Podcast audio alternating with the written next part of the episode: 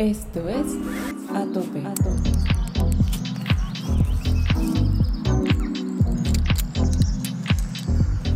Sobre todo la velocidad creo que es una disciplina tan exacta, precisa y perfecta. Tú, o sea, tienes pocos segundos donde no hay margen de error, eh, donde mentalmente tienes que estar súper equilibrada y súper presente para que todo vaya fluyendo. Eh, porque te desconcentras un poquito y ya hubo un error, una pequeña imprecisión y se acabó la competencia. ¿Quiénes somos? ¿Hasta dónde podemos llegar? ¿Cuál es nuestro potencial? ¿Dónde están los límites? Dale duro, dale a tope. El podcast de escalada y montaña de Ecuador para el mundo.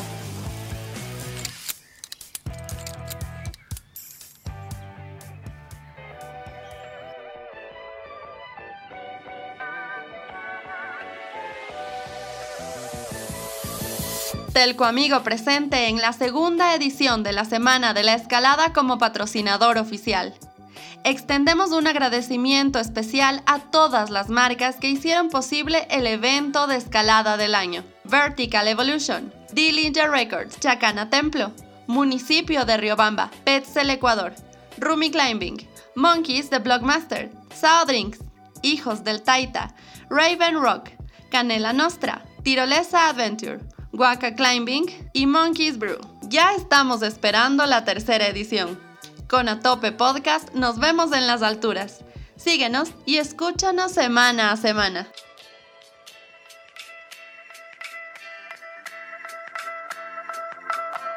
Soy Andrea Rojas, soy escaladora profesional de Quito. Hago competencias desde ya casi 14 años vengo representando a Ecuador ahora, sobre todo en la disciplina de velocidad. Soy Gabriela y estamos felices de estar de nuevo en tus oídos. Tras celebrar la segunda edición de la Semana de la Escalada, hoy tenemos el gusto de conversar con Andrea Rojas, una escaladora de alto rendimiento, quiteña, velocista, que ha elegido entregar su vida a la competencia llevando su nombre y el de Ecuador a tope. Hablaremos sobre el balance en su día a día, sus cualidades y planes para su gran y prometedor futuro. Bienvenidos todos y todas desde donde nos escuches. Gracias por estar una semana más con Atope Podcast. Bienvenida Andrea. Empecemos por hacerte una pregunta para romper el hielo. Quiero que elijas un animal con el que te identificas cuando escalas. Te podría decir una ardilla. Porque me recuerdo eh, en Italia hay un parque que me gusta mucho visitar, que está lleno de ardillas y me acuerdo que una vez veía cómo subían los árboles y, y viendo el movimiento que hacen me hacía mucho acuerdo como, como me veo yo después de escalando entonces tal vez me podría identificar con, una ardilla por la agilidad que tienen cuando suben los árboles. Quisiéramos empezar por, por esta anécdota que, de seguro nos vas a contar cómo te fue, cómo fueron tus vivencias y tus aprendizajes en, el, en la última Copa del World Games de, de Estados Unidos. Cuéntanos cómo te fue. ¿Qué tal? Bueno, eh, fue una bestia. Eh, para los que no conocen qué es un World Games, es como las Olimpiadas de los deportes no olímpicos. Eh, se, hace cada cuatro años eh, y la escalada, al no ser todavía oficialmente parte del, de las, del movimiento olímpico, o sea, de las Olimpiadas, sigue ah, formando parte de los World Games. Así que los World Games como dije, se hacen cada cuatro años y son todos los deportes que no son olímpicos. Ah, y se clasifica. Eh, en este caso, escogieron a los eh, a 12 del mundo eh, en velocidad y bueno, entre ellas pude clasificar por mi segundo lugar en el Panamericano del año pasado. Así que fue una experiencia súper genial, se siente el espíritu como deportivo, eh, todos estábamos en una misma universidad de todos los deportes de todos los países del mundo, conviviendo juntos, eh, compartiendo experiencias, pude ir a ver otros deportes eh, súper interesantes como el wakeboard, el handball de playa, había parkour, gimnasia acrobática, así que fue un evento súper grande, súper bien organizado y mm, me, encantó poder representar a Ecuador en un deporte así como de, en un, en un evento de este, de este nivel. Y bueno, creo que pude, pude haber ido mejor, pero estoy súper contenta por mi quinto lugar.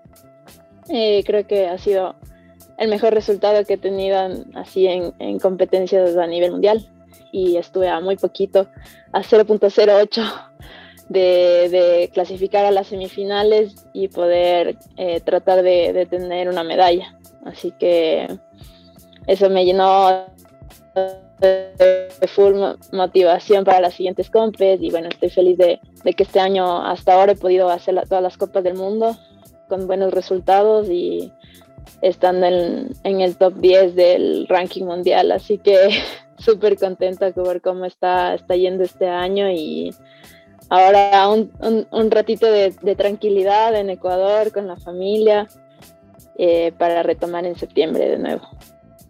Ay, Andre, de verdad que todo lo que nos mencionas nos hace llenar de mucha satisfacción, pues se te augura grandes, grandes éxitos para tus planes a futuro y que sigas estando con esa velocidad, Andre. A ver, ¿cuánto fue el tiempo que, que lograste en esta última? O sea, ¿quién te gana? Spiri González.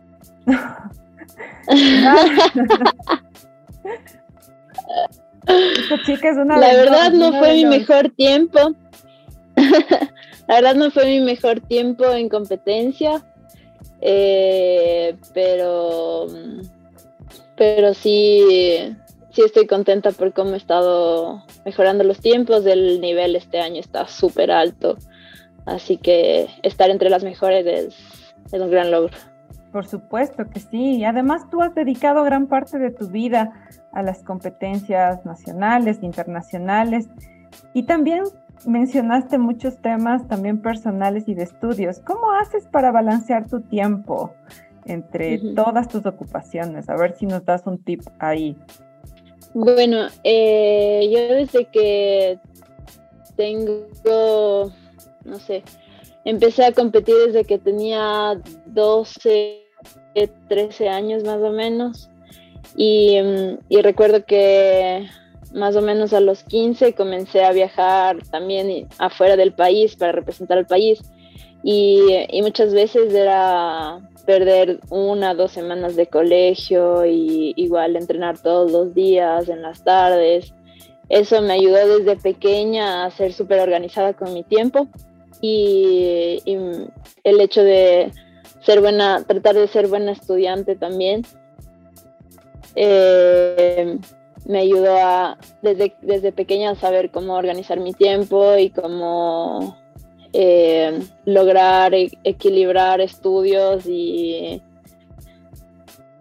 y, entrenamientos. Y de hecho yo creo que eh, el hecho de estudiar además de entrenar me ha ayudado también como deportista profesional como tener también otro ambiente donde pienso en otras cosas eh, soy como que crezco en otras cosas además de solo entrenar y, me ayuda a tener ese equilibrio también de, mi identidad, no solo como Andrea Rojas la escaladora, sino también como eh, Andrea Rojas la, hija, la hermana, la estudiante, eh, la amiga. Y para mí siempre ha sido súper importante tener ese equilibrio y tener otros ambientes en los que no solo sea escalada.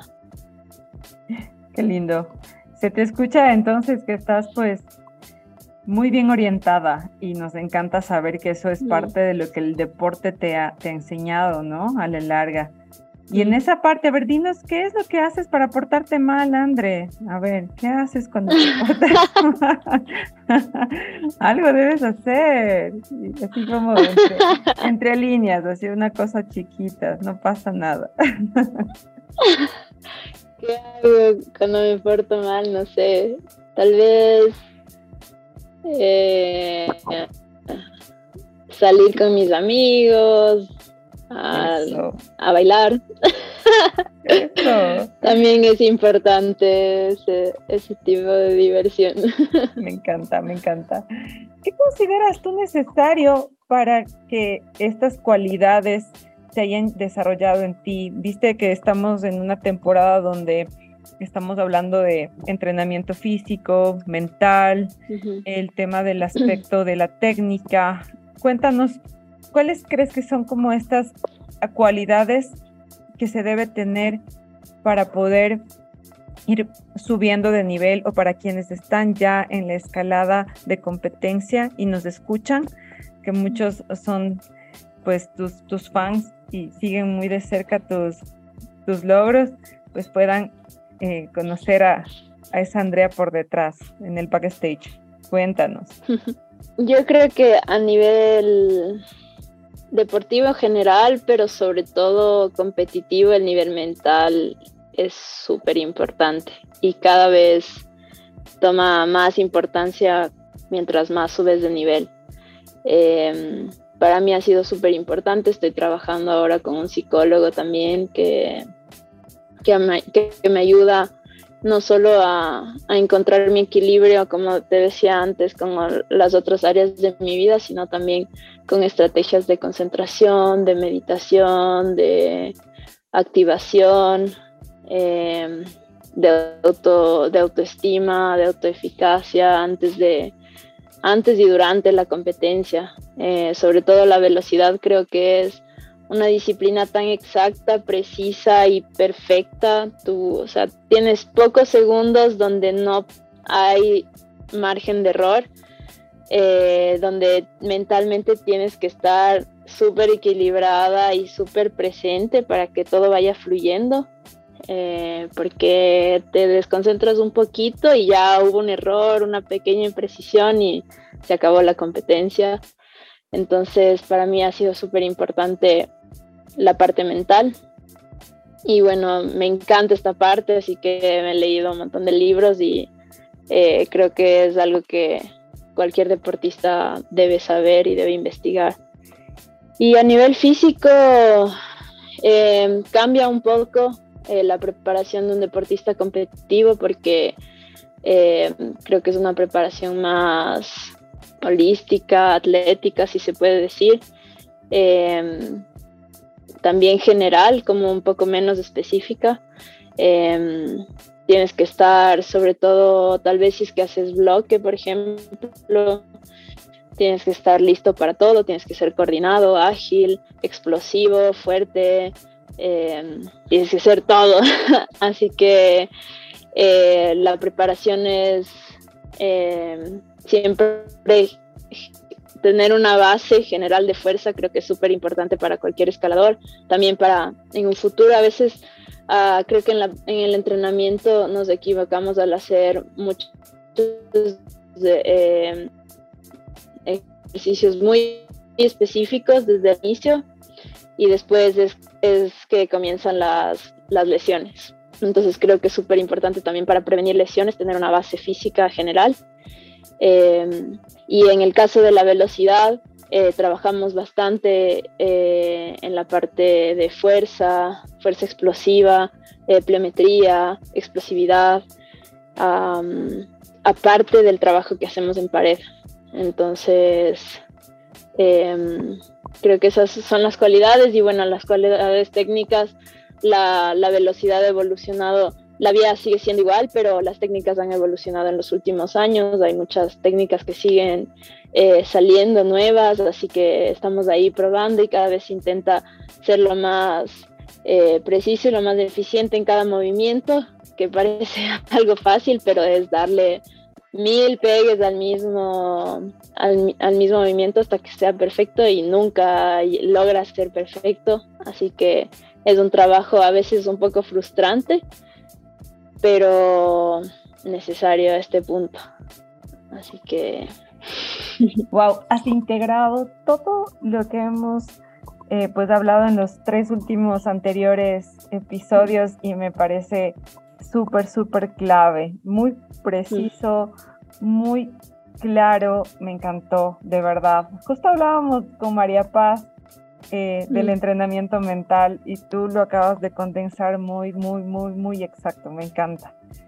Un poco yéndonos a tus planes al futuro, viste, justo hablábamos al inicio que estás en un momento de, de, pausa, pero vas a volver a retomar tu vida en Italia. Cuéntanos cómo ha sido eh, llevar tu vida ya, cuál ha sido tu, como tu gran mayor reto y, cómo te estás desenvolviendo en este país de, Europa con tus proyectos personales, con tus proyectos de estudios y con la escalada.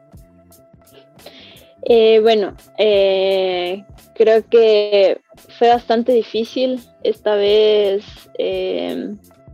volver a Italia porque bueno, estuve viviendo ya eh, unos cuatro años más o menos antes, hasta el 2020. Estuve acá casi dos años y, ahora regresé a Italia. Y esta vez debo decir que sí, sí fue bastante difícil, eh, porque bueno, estuve, estuve, estoy en una nueva ciudad bastante grande, Milán es grande, a veces es un poco dispersiva, es, es difícil hacer amistades al inicio, Así que el, primer semestre fue bastante duro para mí, pero estoy súper contenta por la oportunidad de estar estudiando cosas que, me interesan mucho y que creo que pueden hacer la diferencia eh, en mi entrenamiento, pero también como en mi carrera profesional a futuro. Y, y tengo algunos proyectos que, que espero poder ir haciendo eh, en este año que, que, me queda en Italia. Eh, y súper agradecida con el muro que me abrió las puertas del Roxpo en Milán, que es uno de los mejores muros en Italia. Eh, tengo un proyecto ahora de hacer mis pasantías en ese muro, así que tenemos ahí una idea de hacer, como aprender más sobre el armado y, em, y voy a empezar a, ayudarles con la, preparación, con el entrenamiento de los, del equipo juvenil del, de ese muro. Así que por ahora ese es mi proyecto a nivel así de, de, carrera profesional y, y, bueno, la tesis y los últimos exámenes que me faltan.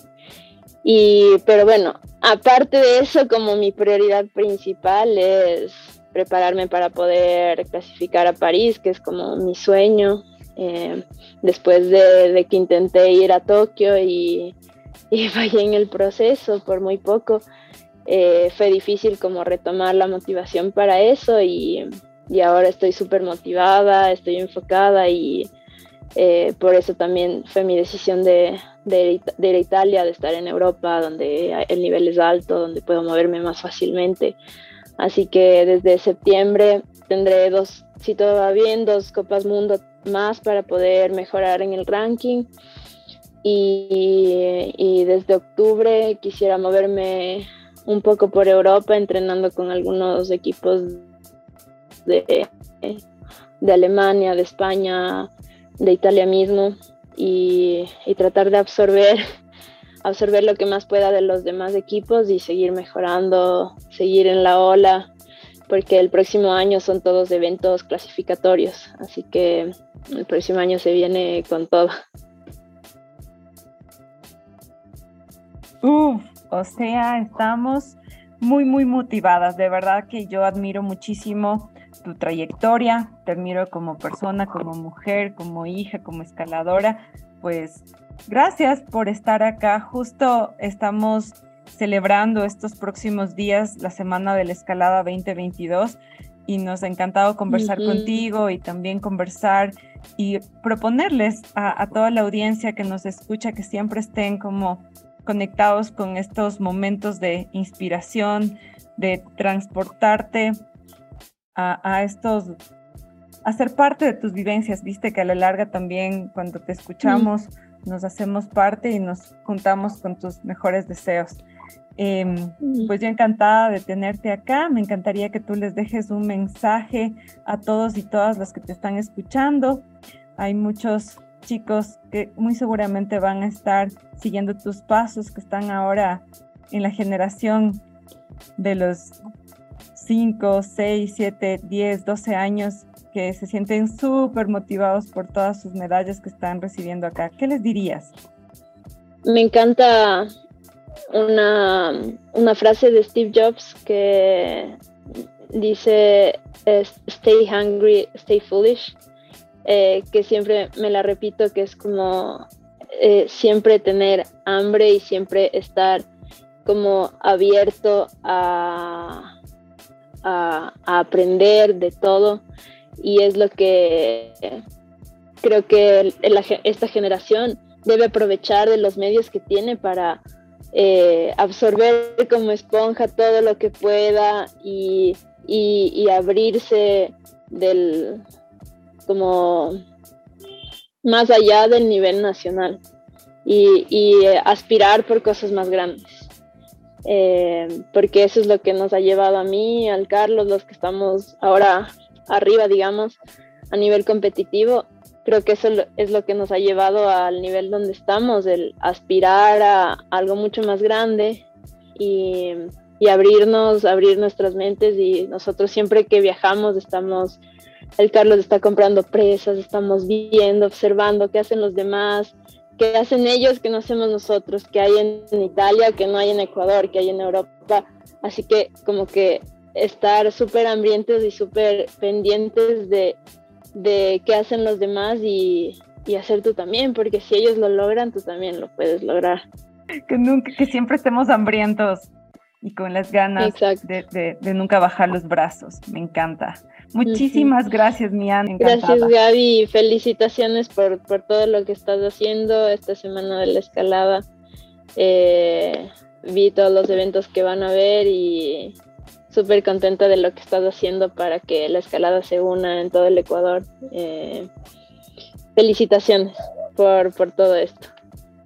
Gracias, mi André. Yo lo hago con mucho cariño y esperando que también la comunidad siempre se mantenga en pro de que este bello deporte crezca para que sigamos estando muchos más en las alturas. I'ma make them notice me. Rhyming like it's poetry. Everything I oversee. I just like to overthink. Mocking me, you pay the fee. No returning, no receipts. Queremos agradecer a todos y todos quienes hacen posible a Top. Amancay, de Andrea Castillo. Luis Vivar. Estudio Llanos.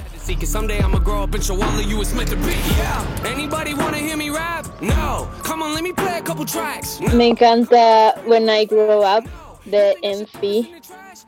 Es un rapero en inglés una canción de, lo, de los sueños que tenías desde pequeño y como inspiradora para mí antes de competir. Y me gusta el ritmo.